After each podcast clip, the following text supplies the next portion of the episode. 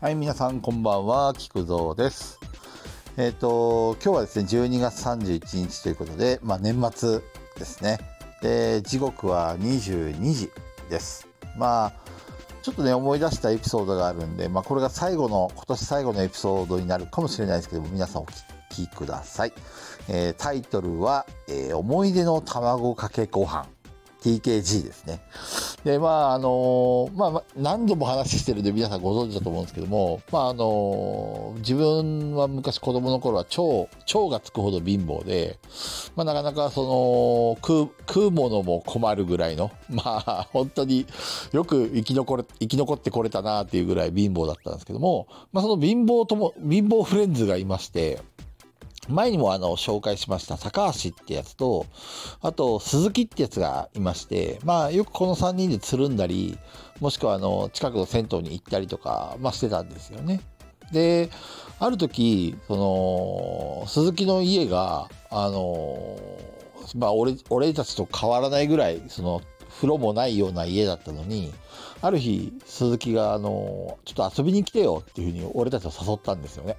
で、何事かと思って鈴木の家に行ったら、その鈴木の元の家が跡形もなくなくなっててですね、すごい真っ白いですね、なんかこう、なんか豪邸、豪邸がその場にできてたんですよ。で、あの、俺と高橋がもうそれ見てびっくりして、で、家の中もすごい白を基調とした真っ白な感じで、で、すごいなんか、あの、まるで別世界のような家だったんですよね。で、まあ俺と高橋が、その、もう、なすごい裏切られた気分になって、俺たちはいつまでも貧乏の、こう、ね、あのなんていうか、こう、三国志でいうところ、桃園の誓いっていうんですか？そういうのを誓ってたはずなんですけど、まあそれはあの、こ勝手に俺たちが心の中で思ってるだけなんですけど、まさか鈴木の家がこんなに綺麗になるとは思わなくて、で、まあちょっとね、あのなんか疎遠になりかけたところもあったんですけど、まあまあそれ以降もですね、まああの風呂に一緒に行くことはなくなったんですけど、まあよく遊ぶことがありました。で、まあ、ある日ですね、まあ、鈴木が、まあ、俺ん家に遊びに来たんですよね。で、なんかこう、もうその頃の俺っていうのはもう劣等感の塊で、なんでこんなね、金持ちの男が俺ん家に遊びに来るんだと。俺ん家に遊びに来てもね、何も楽しいことねえぞと思ったんですけど、まあ、ちょっとお腹が空いたと、鈴木が言うもんだから、えーって食うもんなんかうちねえよと思って、で、あのーお釜をね、あの開けたらご飯が少し残ってて、で、あとはその冷蔵庫を開けたらね、卵があったんですよね。で、その鈴木に、まあちょっと卵かけご飯しかねえぞっていうふうに言ったら、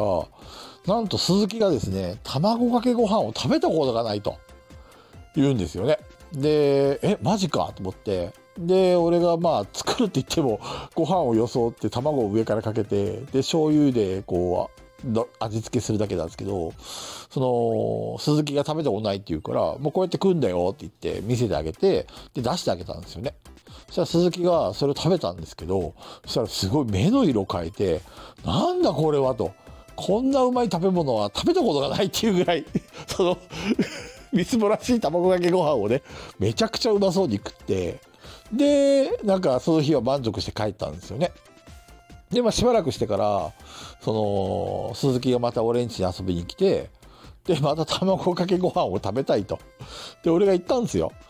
別にそんなの家でね、あの、食えるじゃんって、ご飯と卵があればすぐ食えるんだからって話をしたら、